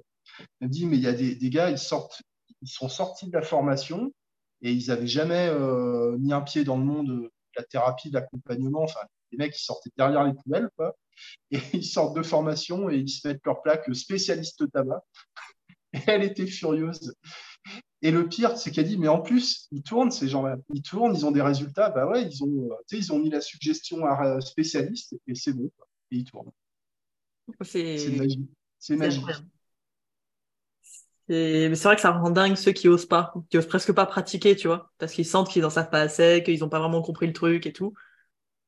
Il y en a d'autres qui ont la confiance et comme up, quoi. Ah, ou les deux, au choix. Moi, je pense qu'on apprend trop aux, jeunes hypnos à contrôler ce qui se passe chez l'autre et dans la transe, à mm. influencer, à diriger le truc, à faire des suggestions directes, à mettre des protocoles et à forcer, à forcer ce qui se passe aussi. Hein. Donc, c'est pas étonnant qu'ils galèrent non. Ah, non je, te rejoins. C'est pas très étonnant de galérer après le... les formations actuelles. Je pense que les écoles font au mieux et qu'elles essayent vraiment actuellement de s'améliorer. En tout cas, euh, pour celles avec qui je discute. Mais euh, c'est compliqué. Peut-être qu'elles font de leur mieux, mais pour moi, elles font pas ce qu'il faut. Tu vois, c'est, ça fait dix ans que je fais de l'hypnose, ça fait dix ans que je vois les mêmes questions passer en permanence. Ça veut dire que depuis dix ans, les gens, euh, ils se tapent le même contenu de formation. Et on te parle toujours d'Erickson, de machin, on t'en fait un espèce de Jésus-Christ, là, qui a tout vu, qui a, qui a tout fait. Alors qu'Erickson, aujourd'hui, il serait capable d'hypnotiser personne. Imagine, comme ça. Avec sa, avec sa tête, là, son espèce de costard, son air, son air hyper hautain, là, tomber, quoi. on, oublie, on, oublie, le contexte. il y a des Franchement, il y a des mises à jour à faire. Oui. Ouais. C'est pas possible. C'est clairement. Mais j'aimerais pas avoir une école, tu vois. Des fois, François, il me lance là-dessus, il me dit Viens, on fait une école. Je dis Mais jamais de la vie. Jamais, never. c'est un emmerde à des écoles de débutants. Hein. Il y, a, bien trop de boulot à remettre les, les jeunes sur les rails, déjà. Ouais, après, tu sais, je pense qu'en plus, c'est des. Euh, il y a un truc qu'on ne différencie pas trop, c'est non plus euh, est-ce que tu fais de la thérapie, est-ce que tu fais de l'accompagnement, est-ce que tu fais de l'hypnose, est-ce que tu fais euh, plus orienté coaching, machin, et tout ça, ça ne demande pas le même niveau de connaissance non plus. Quand tu fais de la ah, thérapie, euh, psychothérapie, c'est ça. C'est ça. Et quand tu fais de la psychothérapie, c'est clair que 30 jours ne suffiront jamais. Ça, c'est sûr. Mais pour de l'hypnose, pour faire de l'hypnose en tant que tu peux faire en 20 jours on, est d'accord, là, on ne fait pas une psychothérapie sur trois séances. Ah non, je suis bien d'accord, mais pourtant. Ça, n'existe pas, quoi. Moi, je prends les gens sur trois, quatre séances en moyenne, c'est pas de la psychothérapie, c'est pas possible, c'est autre chose. C'est un d'hypnose, quoi, voilà. Ah, mais c'est confus, hein, et tu te retrouves avec des gens euh, qui se prennent un peu pour des psychologues euh, éco plus, quoi, tu vois, euh, voilà, comme trois bouquins sur les accords Toltec, euh, les cinq blessures euh, qui vous empêchent, et qui vont truffer leur discours suggestif de, de, projection, mais euh, ah, c'est l'enfer, c'est l'enfer. Ouais. Mais c'est vraiment dur pour. Moi, je vois en tout cas les débutants, j'ai au moins une fois par semaine en live, et les questions, c'est vrai que c'est souvent les mêmes, mais parce que justement, ce cadre de pratique, il n'est pas du tout défini. Et qu'on te. Peut-être que Peut-être que c'est ça, moi, vraiment, que je reprocherais aux, formations, c'est qu'on te vend que tu vas être psychothérapeute quelque part. Euh, que tu vas accompagner ah, des C'est exactement, exactement, ce qu'on te vend. Euh, et, ça, pour le coup, c'est pas vrai. Vraiment pas. Et c'est normal que tu te sentes pas légitime ou pas, euh, ou pas bon ou pas ça, parce que tu as un cadre de pratique qui serait de la psychothérapie, alors qu'en fait, si tu mettais un cadre de pratique hypnose, vraiment hypnose, hypnose, tu n'aurais plus du tout les mêmes questionnements déjà au début. Euh, tu ferais, tu ferais plus du tout. Parce que psychothérapie, ça demande d'avoir réfléchi aussi à qu'est-ce que, bah, quelle est ton orientation psychothérapeutique. On en parlait un peu dans le cadre, mais bah, est-ce que tu es plutôt euh, psychanalytique, c'est-à-dire que bah, y a une cause dans le passé qui crée un problème actuellement, et donc toi, dans ton idée, tu vas aller chercher la cause. Est-ce que tu es sur un truc transgénérationnel Mais il faut s'y connaître aussi où euh, bah, la cause est antérieure à toi et il y a un truc à aller chercher qui est plus dans le spirituel, etc. Est-ce que tu es sur sur, euh, je sais pas, plus adlérien, où, euh, où là, ben, euh, tu crées actuellement la cause et tu la recrées tout le temps, et c'est tout le temps, enfin, tu es toujours en train de trouver un avantage à créer ton problème actuellement, et on n'est plus du tout sur du passé qui crée le présent. Est-ce que tu es en orientation solution où il faut modéliser les trucs qui marchent chez toi? Est-ce que tu es en orientation coaching où tu fais de la futurisation et de l'objectif? Enfin, tu vois, tout ça, ça se demande de, de se réfléchir et ça se fait vraiment pas, vraiment pas, vraiment pas en un an, deux ans. c'est hyper long à faire parce que ça demande beaucoup de connaissances, etc. Et moi, c'est des réflexions que j'ai encore euh, tous les jours, tu vois, où je me dis euh, de, de, d'avoir l'impression d'avoir ce cul entre deux chaises, entre le coaching, en trois chaises, la coaching, l'hypnose, la psychothérapie, euh, parce que des fois, bah, tes clients, ils te t'amènent sur ce terrain psychothérapeutique où toi, il faut que tu recadres en disant, mais non, c'est pas du tout mon taf. si on avait un cadre hyper clair de départ dans les formations de vous faites de l'hypnose, c'est-à-dire que l'hypnose se fait en X séances, machin, que le but de l'hypnose, c'est de créer un changement en passant les barrières du mental, machin, ce que tu veux, et euh, de créer de la transe, parce que la transe elle-même amène le changement, machin, et on vous apprend à vraiment faire des bonnes transes, des vraies transes avec phénomène hypnotique, approfondissement, voire niveau de, niveau de transe si on part sur l'idée des échelles, etc. Euh, et on voit ce que ça crée, mais vous apprenez au moins cette technique-là, et celle-là, vous l'aurez quoi qu'il arrive, c'est bon? Mais par contre, vous ne vendez pas de la psychothérapie et euh, tant que vous vous êtes pas formé à bah, ça, la psychothérapie, ne vendez pas ça, quoi. et ben c'est difficile. Donc forcément, quand tu commences, tu es complètement paumé parce que tu te dis, putain, mais en fait, moi, je peux travailler sur les traumas, le tabac, le poids, le machin, le truc. Mais en fait, non, je peux pas, parce que je me rends bien compte en séance. Les gens sont pas cons, ils se rendent bien compte qu'ils sont limités et qu'il y a des trucs qu'ils comprennent pas et qu'ils euh, n'arrivent pas à faire les liens, etc. Bah, parce qu'on ne le sait pas, en fait. Donc, revoir son cadre de départ en disant, attends, je vais rechanger mon cadre, je vais repartir dans un cadre très hypnose. Pour le coup, Jordan, là-dessus, il est vraiment très clair, Jordan Véro, et ça vaut le coup d'aller voir ses cadres de travail à lui. Moi, mon cadre, il est très hypnose, donc on fait ça, ça, ça, et pas ça, ça, ça. Déjà, la légitimité va aller beaucoup mieux. Jordan, euh, Jordan qui, a, qui, a, vraiment valorisé euh, le retour à l'hypnose euh, tu vois, pure. Antoine Garnier, Jérémy Collier aussi dans, la même ligne. puis bah, d'autres gens comme moi ou Marc, Marc Grosjean, tu sais, l'hypnose plus magnétisme, etc. Mais euh, si c'était pas interdit, ça s'appellerait psychothérapie, tu vois. ah oui. même, tu, tu, vois, c'est juste, euh, c'est juste ça qui retient, euh, qui retient, je pense. Alors, je parle pas à telle ou telle école, c'est le système, quoi. Oui, oui, c'est le système complet. C'est le système. Voilà, c'est le bon capital. Il hein. faut, faut, le savoir, quoi. C'est les, les fonctionnements de boîtes de formation qui, qui vendent, qui vendent des trucs. Il n'y a, a, pas, a pas de problème. Mais on ne sait pas de quoi on parle. Et c'est comme ça qu'ils arrivent à te vendre des formations en plus, en fait. Et toi, tu as cette réflexion-là, et encore, tu as, fait, euh, as fait la fac de psycho, donc euh, tu t'y retrouves, tu retrouves dans, dans la carte, quoi. Mais des gens euh, qui, qui viennent de rien, bah, des gens comme moi et qui ont que des connaissances fragmentées, tu vois, de ça.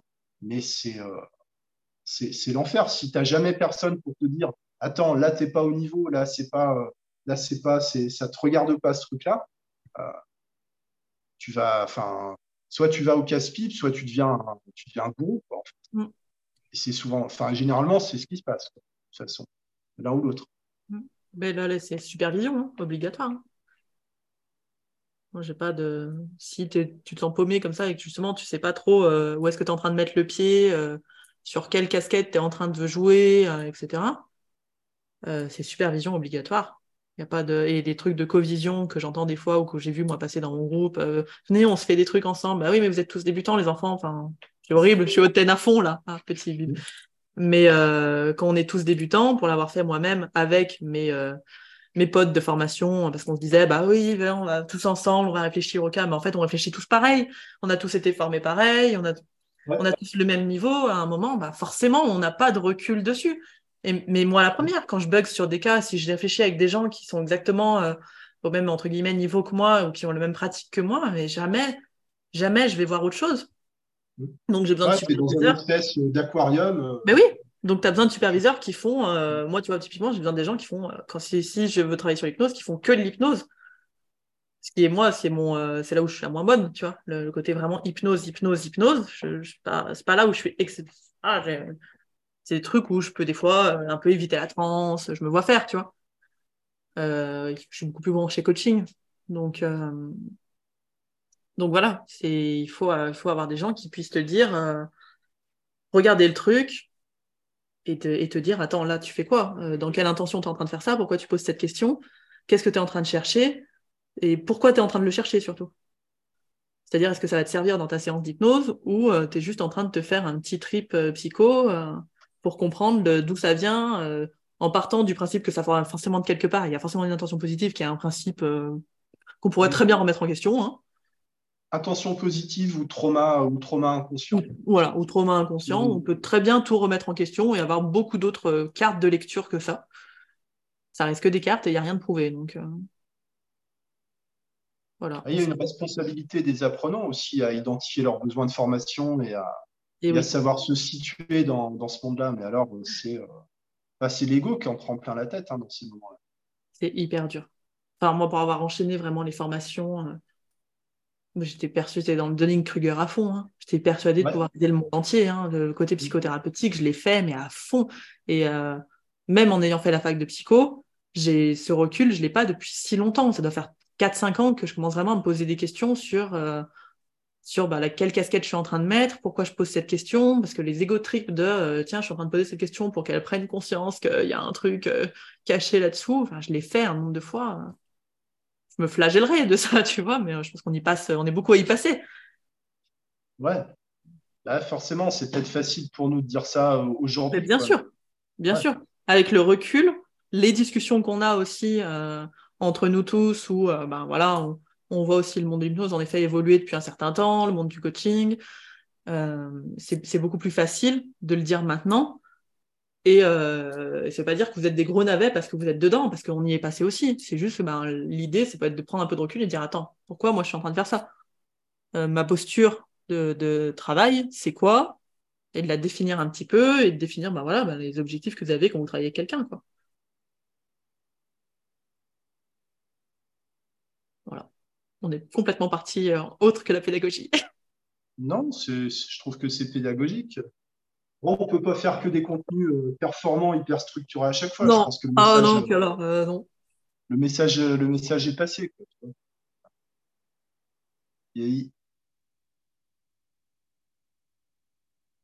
Je n'ai pas les mots pour le dire, donc je vais le dire comme ça me, ça me vient. Ça manque de rapport humain dans, l'hypnose en général, dans la transmission de l'hypnose. Mm.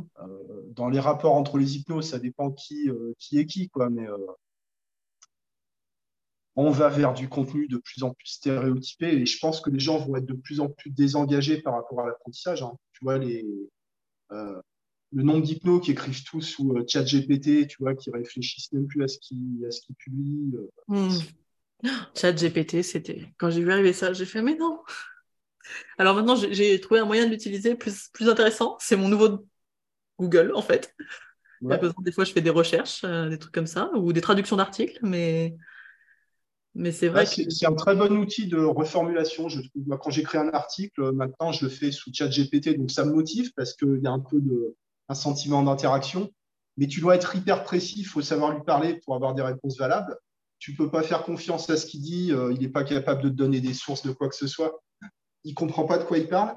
Mais du coup, euh, tu écris ton truc, euh, parce que tiens, je veux que tu me parles de ça, ça. Donc en fait, tu as écrit toute la structure du truc il te fait une espèce de bouillie avec des banalités, des inepties, donc tu réécris tout. Et en fait, à la fin, euh, c'est quand même toi qui as écrit le truc. Et je trouve qu'en hypnose, c'est ça, un bon entretien euh, préliminaire en séance d'hypnose, c'est ça. La personne, elle dit ses trucs, tu lui ressors un peu un tas de bouts que tu pourras avoir compris. La personne précise et elle a, elle a, elle a, compris ce qui se passe. Quoi. Mmh. Mmh, mmh. Ouais, bah, reformulation. Euh, à peu près. C'est je, te rejoins sur l'idée que, de toute façon, je le vois là, ben, pendant, pendant deux ans, j'ai accompagné sur un programme, on va dire, les débutants. C'est-à-dire que j'avais un, je faisais beaucoup de, on faisait du coaching tous les mois, et euh, à côté, il y avait une plateforme. où vous pouvez regarder des vidéos. Donc, euh, je m'étais dit, mêler les deux, c'est-à-dire un côté un peu formation, travail sur soi euh, de son côté, et en même temps, le travail avec moi ou avec d'autres coachs qui étaient dans le truc. Et quand tu vois le, quand tu vois le nombre de vidéos vues, tu te dis, ouais, non, ça sert à rien. Ah, mais c'est impressionnant. C'est-à-dire que moi, j'étais quand même au tarif de 2600 euros les six mois. Mm. Euh, c'est quand même une somme à lâcher, voire 2009 quand c'était mensualisé. C'est quand même une somme. Et quand tu vois que, euh, bah, que les vidéos sont pas regardées, alors pas tous, hein, il y en a qui sont hyper investis dans le truc. Et c'est souvent ceux qui, du coup, développent assez rapidement leur clientèle quand même. Hein. ah ouais. Euh, ah ouais. moi, là, par exemple, il y en a un qui est, il est limite à tous les lives, il est, même ceux que je fais pas pour, euh, pour le programme. Il met, dès qu'on, parle d'un truc en coaching, il met en place. Euh, dès qu'il y a un frein, machin, il m'en parle et on, y réfléchit, machin. Et donc, lui, ben oui, je me fais aucun souci. Son objectif à la base, c'était, euh, il s'était mis quatre clients le premier mois. Il avait fait un truc, c'est hyper cadré. C'est-à-dire, le, premier mois, quatre clients, le deuxième, X, X, X. Au premier, il en a, il a doublé, il a eu 8. Comme ça, on a l'impression que c'est pas beaucoup, mais en fait, quand tu viens pas du tout de ce milieu, que euh, tu n'as jamais fait de réseau pour ça, machin, et que bah, tu es content. les premiers clients, ils sont super durs. Euh, ils sont super C'est les plus durs à avoir. Hein. C'est de te faire connaître euh, comme, et puis d'aller expliquer aux gens que tu es, hypno quand tu n'as jamais fait de clientèle. C'est hyper dur de dire à quelqu'un, bah, je suis hypno, alors que tu n'as pas de client. Je crois qu'au début, tu passes plus de temps à apprendre comment tu vas en parler que, que, en faire, en fait. tu te dis, comment je vais me présenter? Les gens qui disent Ah, tu fais de l'hypnose, mais alors c'est quoi? Et tu es là, euh, bah, tu vois, tu vois l'inconscient, euh, machin. Et, même toi, tu comprends pas ce que tu dis. c'est ça. tu sais, tu es en transe toutes les. Euh, quoi, toutes les 90 ah minutes à peu près. C'est comme quand tu lis un livre, tu vois, et que tes yeux défilent, mais que tu. On a tous fait ça.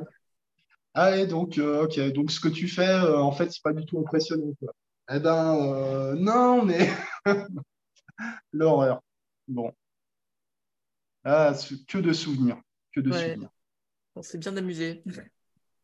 Ouais. Ouais, moi je reprends le refaire, c'était cool. Après, euh, je pense qu'il faut, il faut aimer ça aussi. Hein. Bah oui. être, euh, être dans la galère, quoi. Ouais. Et tu sais, moi, ce que je, j'aime bien suivre un peu les entrepreneurs et trucs comme ça, parce que je pense qu'il y a un vrai boulot d'entrepreneur derrière tout ça. Ouais. Et, euh, et je sais plus qui qui disait que être entrepreneur, c'était aimer résoudre des problèmes. Ouais. Et je trouve que ça résume plutôt bien le, truc. c'est ça quand tu es, euh, tu, en, travail indépendant, tu fais que ça. C'est ça. Tu... Alors, et encore plus quand nous, on bosse avec des gens qui ont des problèmes.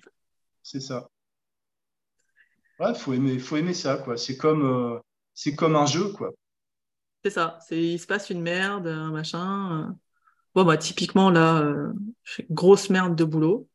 Bah, sur le programme, depuis que j'ai passé la TVA, je n'avais pas du tout prévu le truc correctement, donc énorme merde, donc euh, perte d'argent en fait depuis six mois. Euh, j'ai passé toutes mes économies parce que je voulais pas lâcher.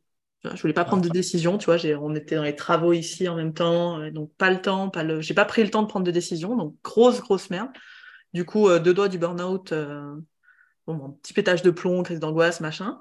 Euh, et, à un moment, il faut te pencher sur le truc et résoudre le problème. Faire, bon, attends, ça, ça ne marche plus du tout. Ça marchait bien, ça marche plus. Ça Ça va pas du tout. Euh, trop de gens, il y a trop de gens à qui tu donnes de l'argent à part toi. Ça, c'est des coachs en plus alors que tu n'arrives même pas à te payer toi. C'est un truc qui est déconnant quelque part. Donc, bah, il faut résoudre le truc, quoi, se pencher dessus. Et, c'est intéressant parce que c'est pas parce que tu bosses depuis 10, ben moi, ça fait 7 ans que je suis vraiment installé, 10 ans que je pratique, euh, je pratique un peu, voilà quoi. Et euh, ben, au bout de 10 ans, ça peut quand même être la merde, quoi. Parce que tu décides de lancer un nouveau truc, que tu testes, que tu, tu fais. Ah, non, marche pas du tout, en fait. Le marché, euh, enfin, le marché, et puis les mentalités, les besoins, ils évoluent aussi. Hein. Complètement. Complètement. En permanence. comme l'informatique, on peut devenir très vite obsolète en hypnose. Mm. Bah, tu vois, tout, ce qui se fait aujourd'hui en hypnose, tu le retrouves en sophrologie, tu le retrouves en méditation, tu le retrouves dans le yoga, c'est-à-dire les visualisations, les, euh, les métaphores, tous ces trucs-là. Donc, c'est ringard. Mm. c'est vrai qu'on de garder une espèce de veille, de, ben, une veille sur le marché et sur la concurrence. On le fait rarement. Et, euh, et, et, de, en effet, d'arriver à prévoir, entre guillemets, un peu le marché, comme peuvent le faire des gros entrepreneurs, tu vois, en Amérique ou des choses comme ça, sur qu'est-ce qui va marcher plus tard, qu'est-ce qui va c'est clair que là, actuellement, les coachs de coach, on n'en peut plus, tous. Hein. Euh, on a envie de les, piler, on a envie de revenir à de l'individuel. On se fait accompagner, voilà, à du présentiel. La visio, ça commence à être un peu. Euh, on en a soupé, quoi. Euh, et, et, du coup, à de l'hypnose. Hypnose, quand on fait de l'hypnose, et pas, et pas à de l'hypnose sophro, yoga, machin, mix. tu sais pas, tu sais pas de quoi il s'agit, en fait. Oui, et puis, et puis des gens peut-être que tu vas aller voir pour un problème particulier parce que, euh, bah, peut-être pas spécialisé, mais que tu sais qu'il connaît là-dedans, quoi. Qu'il est connu pour ça. Euh, bah, voilà, quelqu'un qui fait sur la douleur, tu te... es content de voir quelqu'un qui fait sur la douleur parce que tu as des grosses douleurs. Mm. Donc, euh, avec d'autant plus. Et puis aller voir ailleurs, que je disais dans le live là sur le truc, aller voir ailleurs que ce qu'on va voir d'habitude. On va voir les médecins et tout, c'est très bien hein, d'aller faire des partenariats, mais Là, on parlait bah, d'aller voir dans les universités les services de médecine universitaire. Euh, ah ouais, je trouve ça génial ce qu'elle fait à. Ah, c'est, c'est qu'elle, c'est une stagiaire, c'est une cliente qui connaissait quelqu'un. Qui, elle m'a raconté ça, je fais, mais c'est génial. Mais voilà, aller, aller à des endroits où on n'a pas l'habitude d'aller. Euh, j'ai une, une cliente, elle va, elle fait du bénévolat dans les hôpitaux, dans un hôpital. C'est top. Je trouve ça génial pour faire de la séance, pour se faire connaître. Alors, c'est loin d'être les séances les plus faciles. Hein. Euh, le personnel médical, c'est quand même quand même bien. Ah, c'est hyper intéressant de bosser, euh, hyper intéressant, hyper intéressant. Mais en fait, il y a plein de milieux qu'on va jamais voir. Par exemple, Pôle Emploi. Rien, tu vois. Mais moi, je bossais dans une. Enfin, je bossais. Non, je bossais pas. J'étais bénévole dans une dans une asso qui s'appelle 60 000 rebonds. C'est-à-dire que c'est des, des entrepreneurs qui sont viandés et euh, tu les accompagnes à rebondir. Alors, tu as un coach et tu as un entrepreneur expérimenté. Donc, on est deux à accompagner la personne sur son nouveau projet, en fait. et aller accompagner des gens bah, qui se sont viandés, qui ont fait un burn-out, qui, euh, qui ont envie de relancer un truc, mais c'est difficile, tu as des peurs, tu as des machins, tu as des trucs, c'est hyper intéressant. C'est vraiment super intéressant. Tu rencontres bah, déjà des, personnalités vraiment passionnantes de gens qui entreprennent, etc. Et puis qui ont besoin d'un coup de main pour relancer des choses. Donc, aller voir les entrepreneurs. Enfin, il y a vraiment énormément de lieux où on peut intervenir dans l'hypnose, que ce soit, bah, comme on a dit, la pédagogie. Hein. La pédagogie et l'hypnose, je pense qu'il y a vraiment des choses à mêler. Mm. Notamment sur euh, bah, créer de la transe pour apprendre ou pour se concentrer ou pour, euh, pour faire des répétitions avant de dormir de ce qu'on a appris la journée. Enfin, même il y a pas mal de choses qu'on peut faire. Utiliser des ancrages, ce, genre de choses. Utiliser des ancrages. Mettre de l'émotion, ce que tu nous avais, ce que tu nous avais expliqué, mettre de l'émotion dans l'apprentissage il y a une étude qui a été faite sur euh, le taux de rappel et alors c'est un apprentissage en musique. En fait, les gens apprennent avec la musique et on leur remet la musique pour le taux de rappel. Ça augmente de fois deux le rappel. Un ancrage, c'est tout con, c'est un ancrage auditif en fait. Mais jamais utilisé. Donc, euh, à quel moment j'ai vu une formation qui euh, essayait de m'expliquer un truc un peu compliqué avec une musique à côté? Jamais. Tu vois? Non, on, va te le, rendre encore plus compliqué en ah répétant les mêmes choses de différentes façons, mais après, il faudrait, que les gens qui forment comprennent de quoi ils parlent aussi. Ça, c'est pas. C'est quand même pas mal. C'est pas inutile, quoi. Ça peut être utile. Mais voilà, il y, a vraiment plein de lieux non explorés, exploités par les hypnos et, euh, et qui, font que pour moi, le marché, il n'est pas du tout euh, fermé. il n'est pas loin, loin, loin d'être euh, saturé. Il y, a, du, il y a du travail il y a du travail pour les gens qui acceptent de ne pas, euh, de, pas rester. Euh, c'est ça, c'est ça. La prépa mentale, prépa mentale des sportifs, des musiciens. Ouais. Euh, des musiciens, la prépa mentale. Moi, le nombre de fois où j'ai pensé à aller au conservatoire à côté de chez moi pour aller proposer mes services, des choses comme ça, je suis jamais allée. Là, pour les gens qui font du théâtre, enfin, théâtre. Il y a des besoins. Il y a des besoins. C'est ça. Il y a des choses à faire. Mais bon, euh, ouais. Ah, faut y aller par contre. Euh, euh, faire le deuil, faire le deuil du. tu sais, d'ailleurs, on, a pu le voir souvent dans les discussions, bah, notamment dans le débat avec, avec Sylvain sur HypnoPro, c'est ah, mais de toute façon, le, le, temps va faire le tri, il n'y a que les bons qui survivent, les mauvais ils se cassent la gueule. Oh. Bah, les mauvais ils restent parce qu'ils ont, ils ont l'habitude de vendre, de vendre leur soupe. Je suis d'accord. J'y crois pas du tout à ce truc de.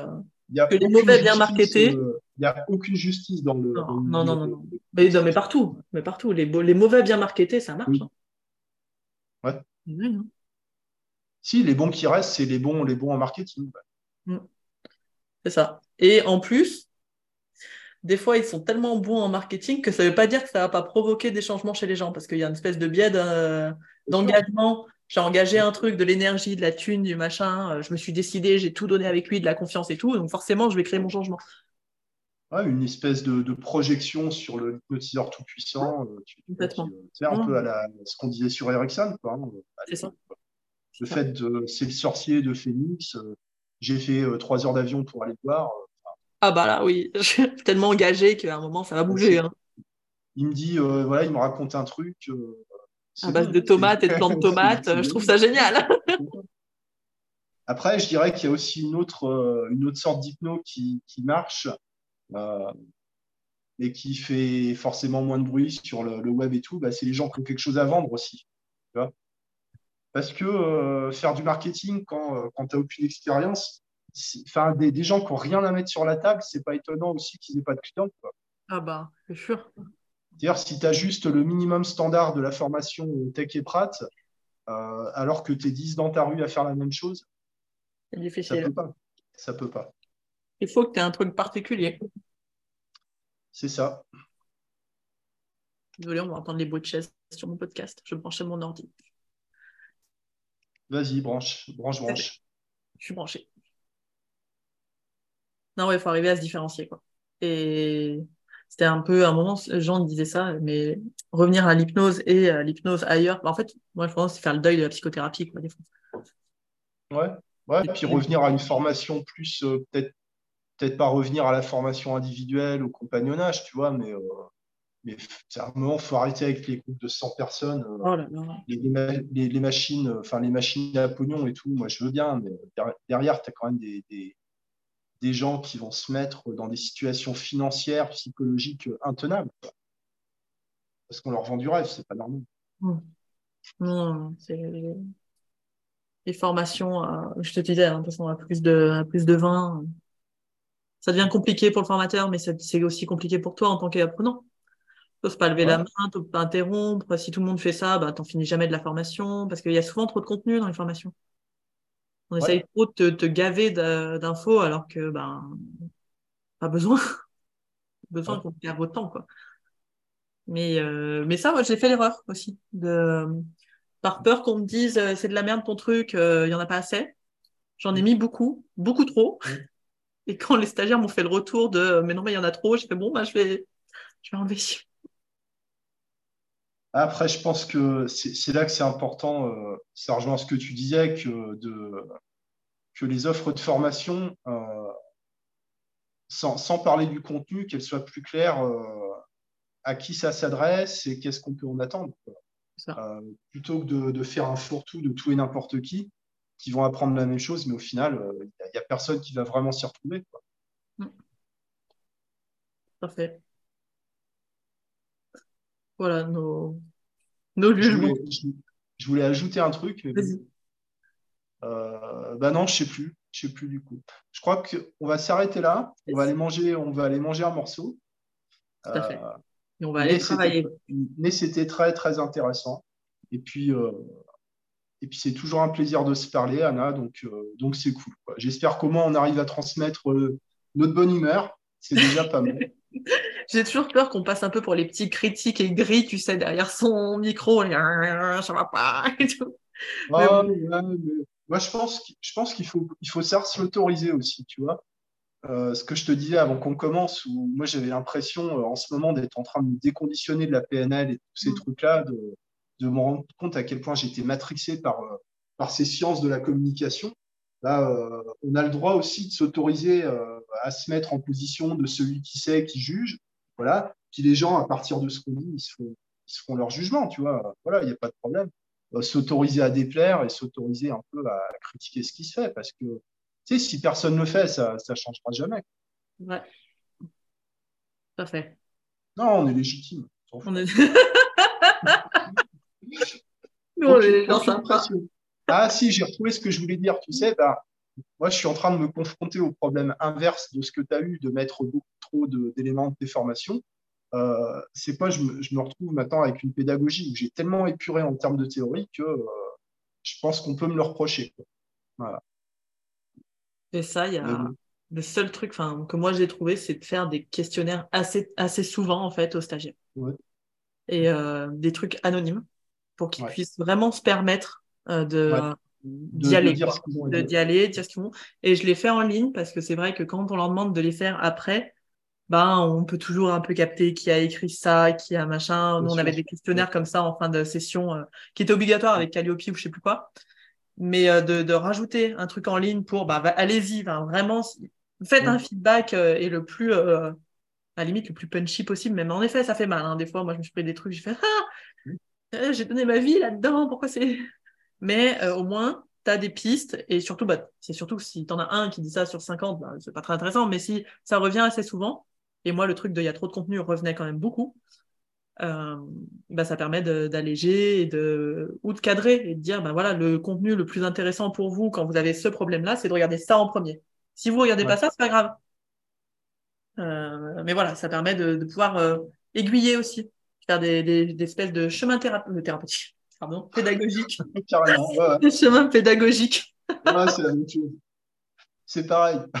C'est pareil. Ouais, tu sais, voir d'envoyer le questionnaire deux mois après, tu vois. ouais, qu'est-ce que vous avez retenu Pour l'émotion, pour l'émotion, tout l'affectif euh, du stage s'est retombé. Ouais, ouais, ouais, carrément, ça, ça pourrait être vraiment très intéressant parce que tu n'as plus en effet ce côté, euh, oh là là, c'était love love, j'ai adoré le formateur, machin. Et euh, qu'est-ce que vous avez retenu? C'est-à-dire que sans reprendre vos cours là, vous avez retenu quoi? Du truc? Nous, ça, c'est une piste qui est énorme de se dire, mais euh, qu'est-ce que les gens retiennent de ce qu'on dit?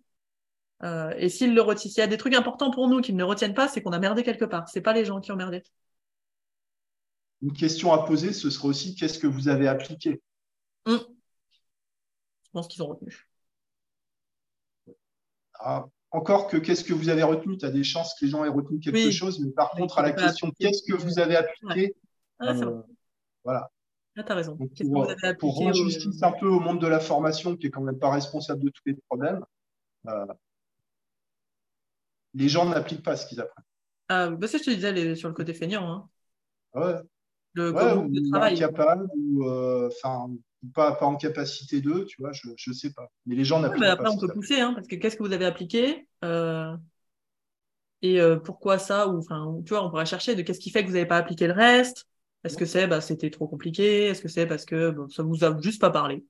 Parce que c'est normal, il y a des trucs qui ne matchent pas avec nous, quoi.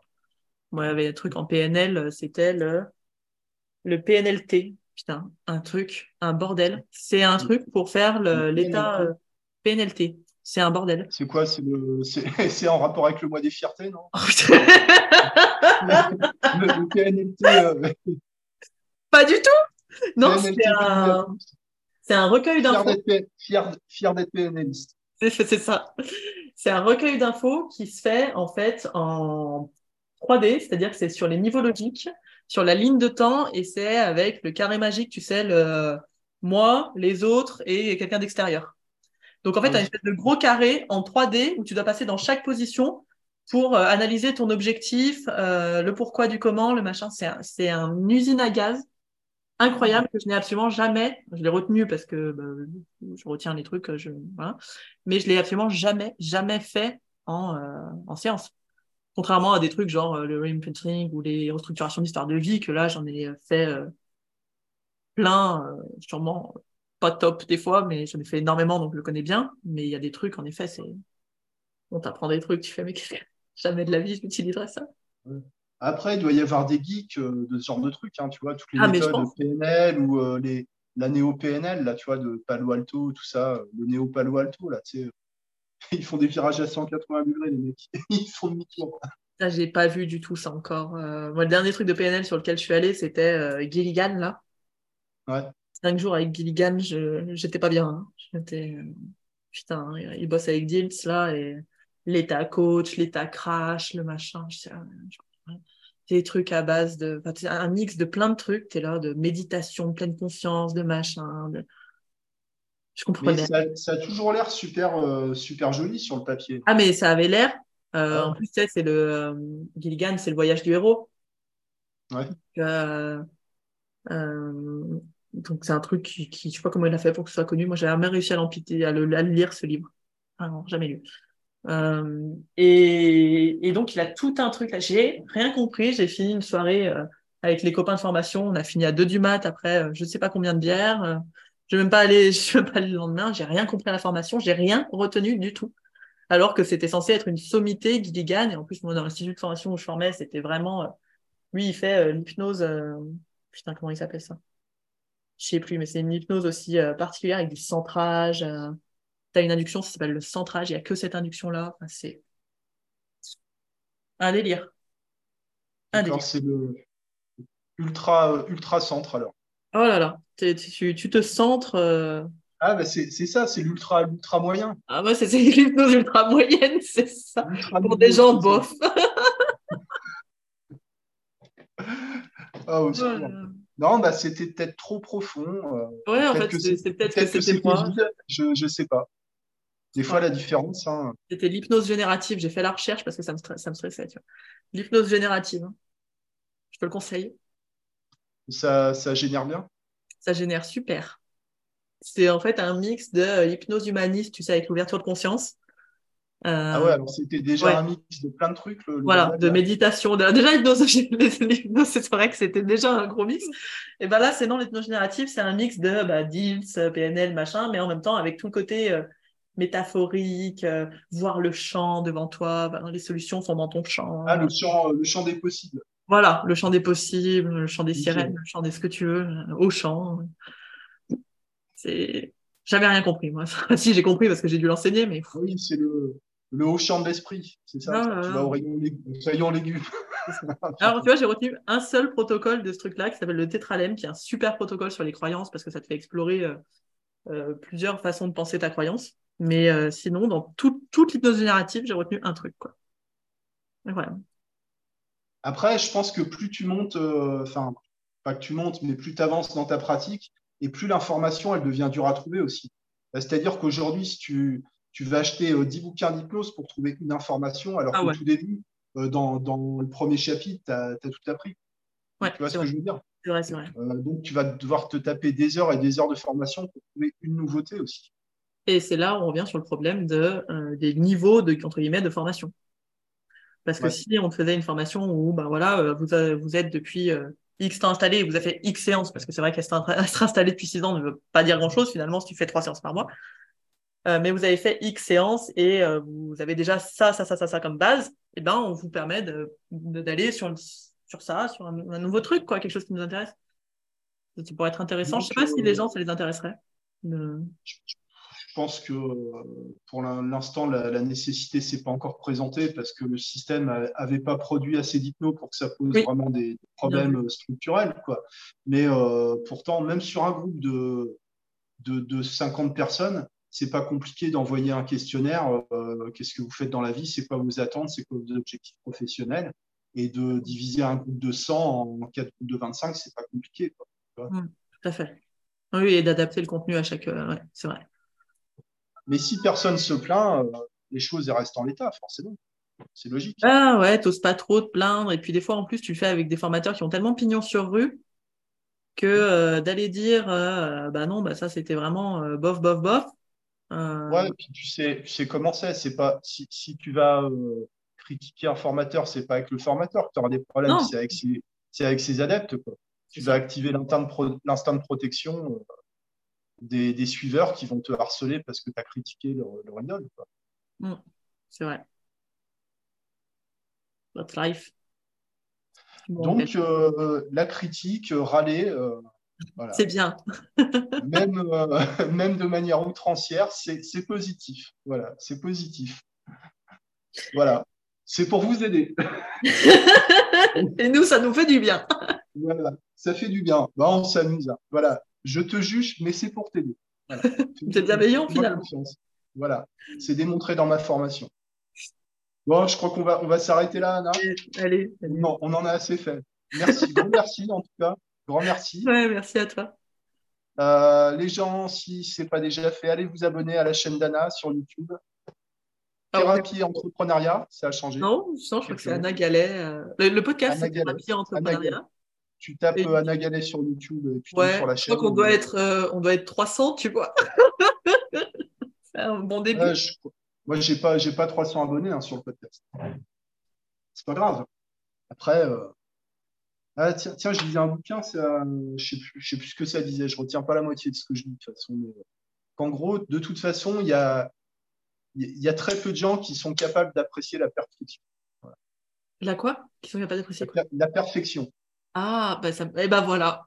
L'excellence, tu vois. Eh ben voilà, on y vient. C'était ça le problème. On n'a pas beaucoup, on n'a pas beaucoup d'abonnés, c'est parce qu'on est beaucoup trop, euh, c'est parce qu'on est beaucoup trop. Rien à voir avec le fait que les gens ne sont pas intéressés. Aucun, aucun, lien. Rapport. Fils unique. c'est ça. C'est trop haut de gamme, tu vois.